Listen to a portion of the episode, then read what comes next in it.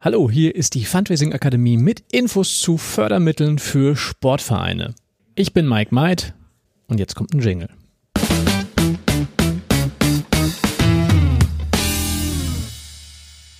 Fundraising in Sportvereinen ist mehr als Sponsoring, Banner und Trikotwerbung. Das haben 15 Teilnehmende in einer Intensivausbildung an der Fundraising Akademie erlernt.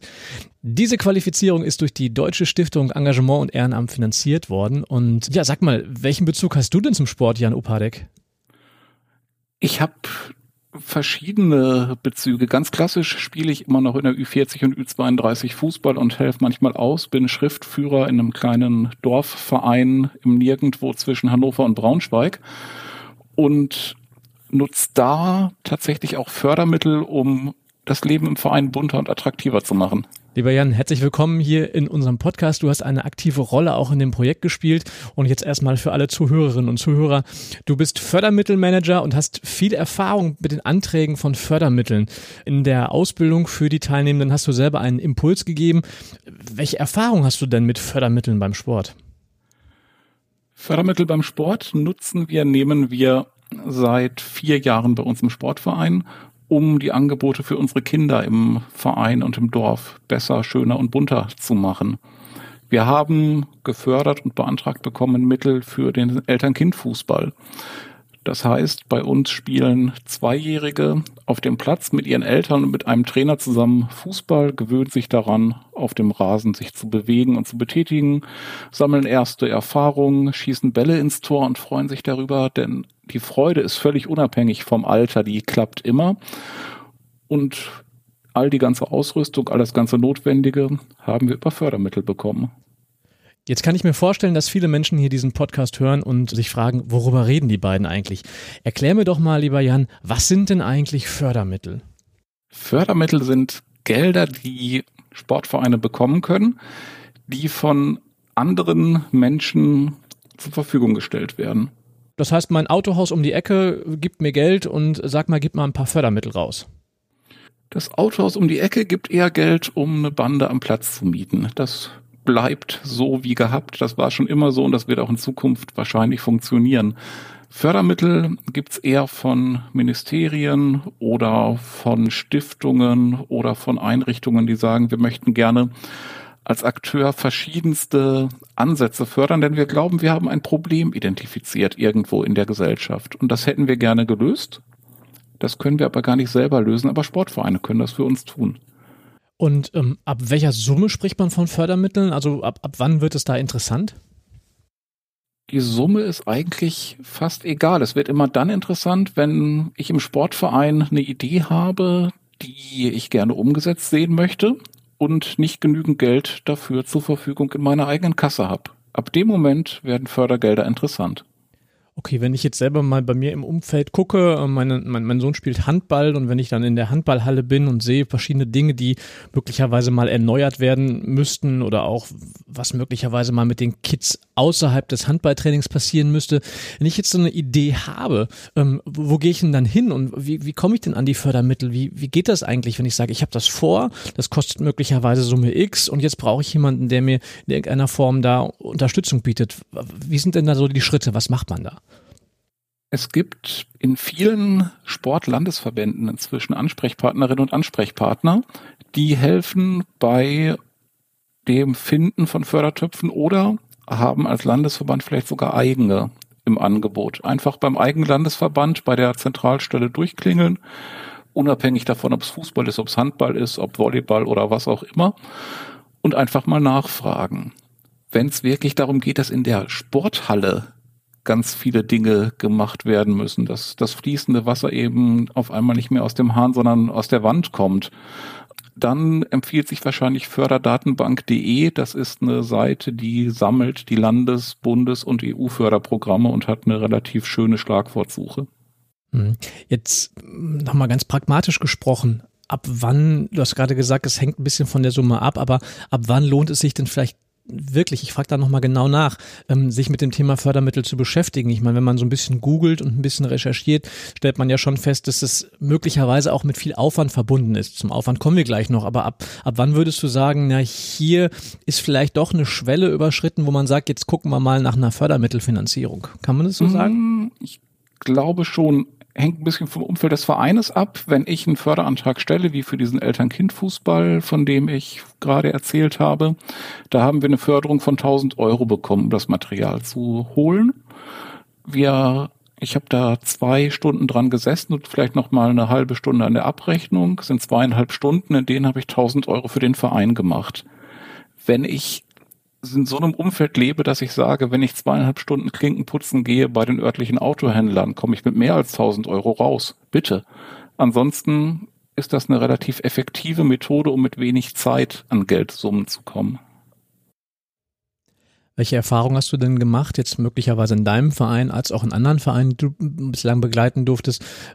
Rennst du da offene Türen ein ähm, bei den Verantwortlichen oder guckst du da durchaus eher in Fragezeichen, wenn du sagst, wir müssen mal Fördermittel beantragen? Wie weit verbreitet ist dieses Thema schon in Sportvereinen? Das ist in Sportvereinen noch fast überhaupt nicht verbreitet. In Sportvereinen wird halt ganz oft geguckt, wir kriegen das irgendwie so mit den Bordmitteln hin, die wir haben oder wir lassen es eben bleiben, weil es scheint ja dann doch nicht zu gehen. Dass es Methoden geben kann, Projekte trotzdem umzusetzen, ist vielen einfach neu. Hm. Ähm, kann man das denn eigentlich ehrenamtlich leisten, so einen Fördermittelprozess oder so einen Fördermittelantrag zu schreiben, oder ist das eher was für Profis wie dich? Also hat dein Verein einfach mal Glück, dass sie dich haben? Die kleinen Töpfe sind komplett was für Ehrenamtliche. Also, wie gesagt, das sind dann einfach 12, 13 Fragen, die aber zu zwei Dritteln reine Formalfragen sind. Wer ist euer Vorsitzender? Wie ist eure Kontonummer? Damit das Geld da auch hinüberwiesen werden kann. Wie gesagt, banale Sachen. Und dann zwei, drei, vier Fragen zu dem, wer seid ihr? Was habt ihr vor? Wie wollt ihr das Problem lösen, was wir glauben, erkannt zu haben? Hm. Jetzt mal ganz konkret, vielleicht auch an einem Beispiel, du hast ja dieses eine Beispiel auch schon genannt. Wie lege ich denn los? Wie geht's denn los? Ich habe eine Idee, ich habe möglicherweise auch eine Summe, wir sind gewillt, wir wollen was haben und wir möchten uns jetzt zum ersten Mal ein bisschen mit Fördermittelrecherche ähm, beschäftigen und haben auch ein ganz konkretes Projekt. Wie lege ich los? Wie sind denn da so die, die Wege und vielleicht hast du ja auch Tipps für den Einstieg? Wenn ein ganz konkretes Projekt da ist, im Internet recherchieren, ob es andere gibt, die so ein ähnliches Projekt auch schon umgesetzt haben und dann da anrufen, eine Mail hinschicken und fragen, wie habt ihr das eigentlich geschafft? Wie habt ihr das eigentlich gemacht? Denn die haben ihre Gruppe ja schon ans Laufen gekriegt, die haben ihr Projekt schon umgesetzt. Ähm, ihr nehmt denen dann nichts mehr weg, wenn ihr das einfach kopiert und nachmacht. Jetzt ähm, kommen wir beide ja aus dem Fundraising außerhalb des Sports und da ist der Austausch zwischen Kolleginnen und Kollegen durchaus regelmäßig vorhanden. Das heißt, man, man tauscht sich aus, man gibt sich gegenseitig auch Konzepte und auch Tipps und ja, hilft sich auch mal mit der einen oder anderen Kennzahl. Du hast es schon so ein bisschen durchblicken lassen, aber ich möchte es trotzdem noch mal von dir hören. Da sind wir im Sport noch nicht, ne? Oder, oder gibt es schon, ich sag mal, auch da vielleicht sogar eine Fördermittelszene. Kennt man sich unter den Leuten, die im Sport Fundraising, äh, nicht Fundraising, sondern Fördermittelakquise betreiben? Ich glaube nicht. Ich kenne ja nicht mal genügend andere Leute, die im Sport Fördermittelakquise betreiben, um die auch mal nur in meinem Wohnzimmer den Tisch vollkriegen zu können. Okay, also ein, ein weites Feld, was noch gestellt werden darf. Genau. Jeder, noch jede Menge Platz vorhanden. Wer dazukommt, will es herzlich eingeladen. Aber jetzt doch nochmal, wir, wir kennen beide Sportvereine, wir wissen, welche Menschen sich dort engagieren. Das sind Menschen, die ähm, regelmäßig in den Hallen ähm, Kinder, Jugendliche und Erwachsene trainieren, die Menschen, die auch ähm, den Kaffeeverkauf machen während der, oder Kaffee- und Bierverkauf machen während der Spiele. Ähm, das ist ja auch eine Form von ehrenamtlichen Engagement. Habe ich eine Chance, mich da reinarbeiten zu können in das Thema? Muss ich bestimmte Dinge mitbringen? Was für ein Typ muss man sein, um sich mit Fördermitteln zu beschäftigen? Hm.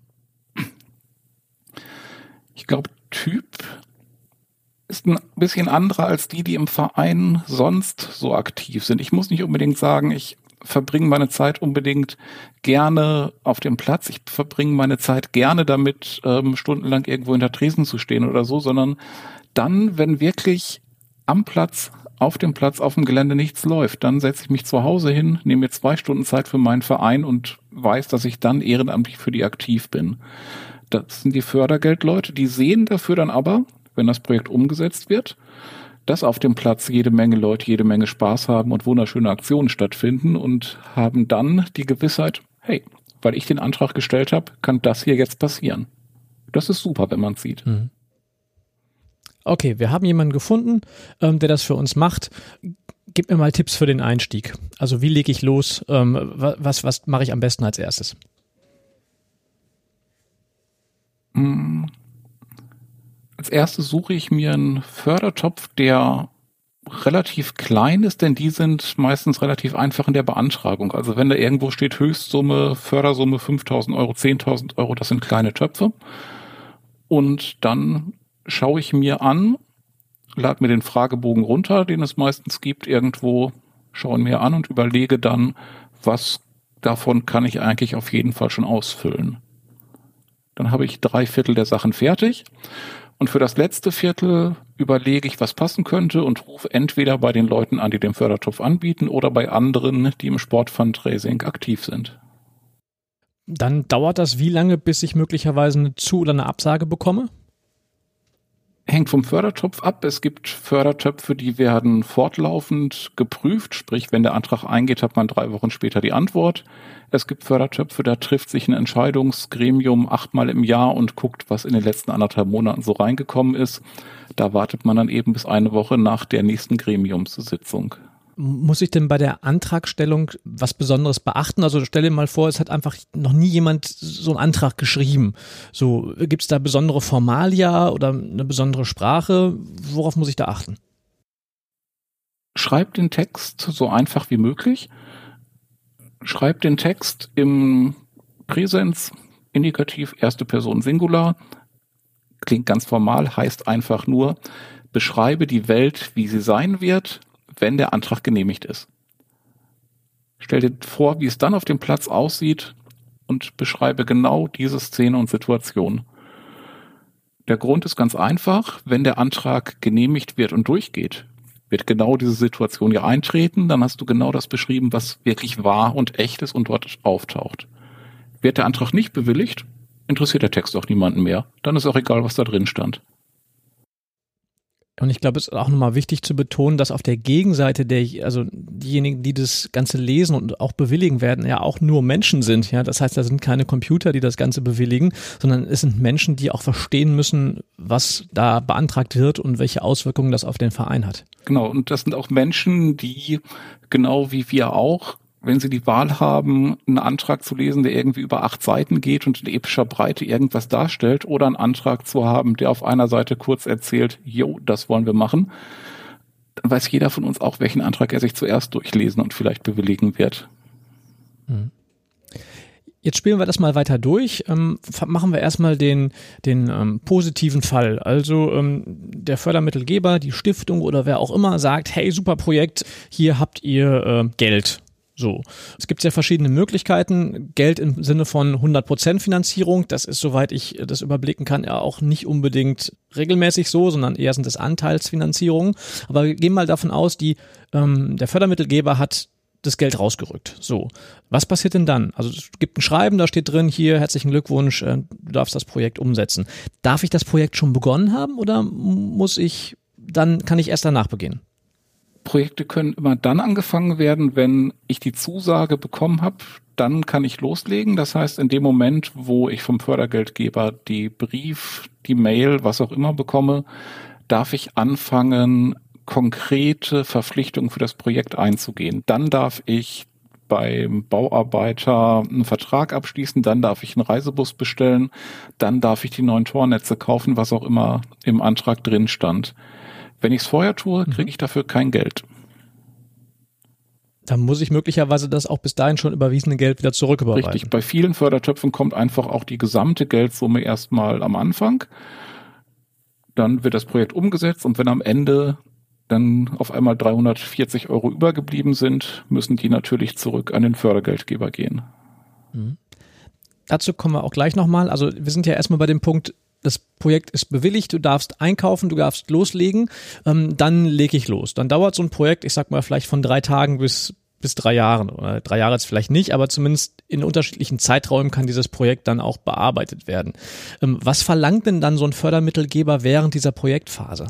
Während der Projektphase möchte der Fördergeldgeber immer hören, wenn es irgendwelche Abweichungen gibt zu dem, was mal geplant wurde und dem, was jetzt tatsächlich passiert.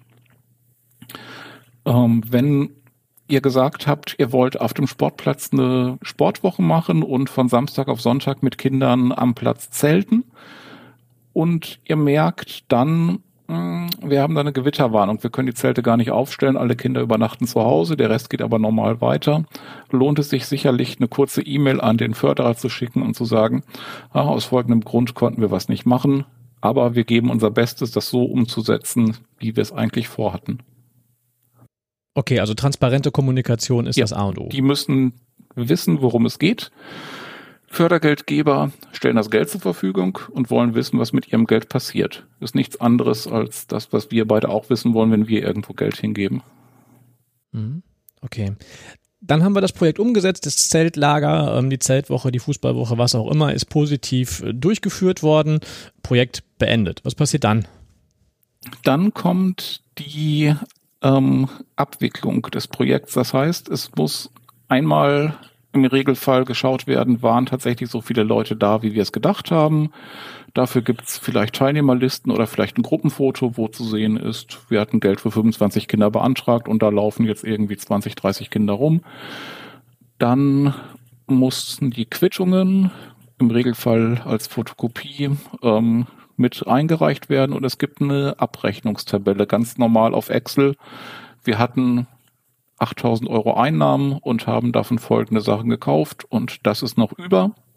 Beziehungsweise wir haben mehr ausgegeben, als wir an Förderung hatten, aber den Rest konnten wir dann glücklicherweise aus eigenen Mitteln finanzieren. Das Ganze geht dann an den Fördermittelgeber, an die Geberin und dann ähm, gibt es dann einen freundlichen Abschluss, eine E-Mail, vielen Dank, Projekt erledigt und guten Weg oder gibt es danach noch irgendwas? Von Seiten der Fördergeldgeber gibt es meistens noch Projekt erledigt, alles in Ordnung, war gut, war schön. Es empfiehlt sich dann vielleicht sogar noch mal nach der offiziellen Abrechnung dem Fördergeldmenschen nochmal ein kleines Dankeschön dafür, dass das Projekt umgesetzt werden konnte, zu schicken. Nochmal ein freundlicher Brief, gebastelte Grußkarten, was auch immer das Ganze ausgelöst hat. Artikel, die in der Zeitung aufgetaucht sind, so die ganzen Sachen, die rund um das Projekt passiert sind. Es ist dann eigentlich schon die Vorbereitung fürs nächste Förderprojekt. Wenn man selber gut in Erinnerung geblieben ist beim Fördergeldgeber, da sitzen Menschen, die freuen sich dann und sagen, hey, mit denen haben wir doch erst vor zwei Jahren dieses wunderschöne Ding umgesetzt. Was haben wir denn diesmal vor? Jan, das, wie du das beschreibst, das klingt ja so wie im, im, im klassischen. Das heißt, ähm, wenn mir schon mal jemand was gegeben hat, dann ist das möglicherweise kein Ausschluss dafür, dass mir jemand nochmal was gibt. Also im Fundraising wissen wir, dass es einfacher ist, jemanden zu einer erneuten Spende zu bewegen, als Neuspenderinnen und Neuspender zu generieren. Es ist im Fundraising, ähm, ist beim Fördermittelmanagement oder bei Fördermittelbeantragungen anscheinend gleich. Es ist annähernd gleich. Es gibt einen kleinen Unterschied. Für dieselbe Idee bekomme ich natürlich kein zweites Mal Geld. Da habe ich einmal schon gezeigt, mit meiner Idee kann ich das Problem, das der Förderer ähm, glaubt, er kann so haben, lösen. Aber ich kann sagen, ich habe noch eine zweite Idee. Ich will die auch ausprobieren und nachher können wir sagen, welche funktioniert denn besser als die andere. Dafür kann ich durchaus noch mal Geld bekommen wir haben jetzt gerade den positiven Fall beschieden. Eigentlich hätten wir mit dem, mit dem negativen beginnen sollen und mit dem positiven zu enden. Jetzt nehme ich trotzdem mal das Spiel. Jetzt gibt es ja auch die Fälle, ich stelle einen Fördermittelantrag und das Ding wird nicht bewilligt. So, was mache ich denn dann? Ist es dann, ist dann mein Projekt tot oder gibt es andere Möglichkeiten? Wie sieht da deine praktische Erfahrung aus? Dann gibt es die Möglichkeit, bei demjenigen, derjenigen, die abgelehnt haben, einfach mal sich zu melden und zu sagen, oh, ist ja schade, aber völlig in Ordnung, ihr habt das so entschieden. Mögt ihr mir verraten, woran es gelegen hat? Vielleicht hilft es ja, dass ich in der nächsten Runde einen leicht veränderten Antrag einreiche. Oder vielleicht passt das einfach nicht zu eurer Problemstellung, aber vielleicht kennt ihr jemanden, der genau so einen Antrag gerne ähm, fördern würde. Mhm. Okay vielleicht doch nochmal zum Ende, das ist jetzt eher was für die ähm, Fundraising erfahrenen Menschen aus Vereinen. Ähm, wo würdest du den Unterschied zwischen zwischen, ja, also äh, Fundraising beinhaltet ja natürlich auch, dass klar ist ein Teil davon, aber wo würdest du mit deiner Erfahrung den Unterschied Spenden und Fördermittel? Spenden, wenn sie eingeworben werden, wenn sie gut eingeworben werden, kommen relativ regelmäßig. Das sind dann genau die Sachen, die eben über die Tricke, über die Bandenwerbung funktionieren. Da kommt jeden Monat eine kleine Summe rein, mit der kann ich arbeiten, mit der kann ich sicher planen. Bei Fördermitteln kommt auf Schlag relativ viel Geld. Und dann kann man ein Projekt umsetzen. Man weiß aber nicht, wann das nächste Mal Fördermittel kommen. Das ist der große Unterschied dazwischen auf Dauer immer ein bisschen oder auf Schlag mal ganz viel. Da muss jeder Verein für sich überlegen, was ist uns denn lieber. Ich würde sagen, beides. Super, Jan, vielen Dank. Vielleicht nochmal ganz abschließend. Du bist ja ein sehr überzeugter Mensch, nicht, jetzt, nicht nur deshalb, weil du für Fördermittel schon sehr erfolgreich warst, sondern auch, weil es dein Job letztendlich ist nicht im Sportbereich, aber du Fördermittel sind dein Alltag. Wie schaust du denn so in die kommenden Jahre, was das Thema Fördermittel angeht? So, lohnt es sich da noch einzusteigen oder sagst du, der Zug ist abgefahren oder vielleicht sogar genau das Gegenteil? Fürs nächste Jahr lohnt es sich auf jeden Fall. Es gibt gerade unglaublich viele Fördertöpfe, die zur Bewältigung der Probleme, die durch Corona aufgetaucht sind, in Vereinen ähm, aufgelegt werden, wo dann eben geschaut werden kann, oh, und sind die Kinder weggebrochen, oh, wir hatten nicht mehr die Möglichkeit, weil wir nicht so viele Einnahmen hatten, uns um die Halle und den Platz zu kümmern. Bei all solchen Geschichten kann es gerade im Moment einfach Förderungen und Fördergelder geben. Und auf lange Sicht immer dann, wenn man sagt im Verein, wir machen auch so ein bisschen was außerhalb von dem grundlegenden Sportangebot. Also wenn ich sage, ich habe nur eine erste Herren und eine zweite Herren und die spielen halt im Winter Halbjahr Handball und im, eher in der Sommerzeit vielleicht draußen Fußball und mehr Abteilungen habe ich nicht. Und die machen außer zweimal die Woche Training und einmal die Woche Spiel auch nichts. Dann brauche ich auch nicht viele Fördergelder. Aber sobald es darum geht, ein bisschen darüber hinaus was zu machen zu wollen, Vereinsleben wirklich zu fördern, dann werden Fördergelder interessant. Super.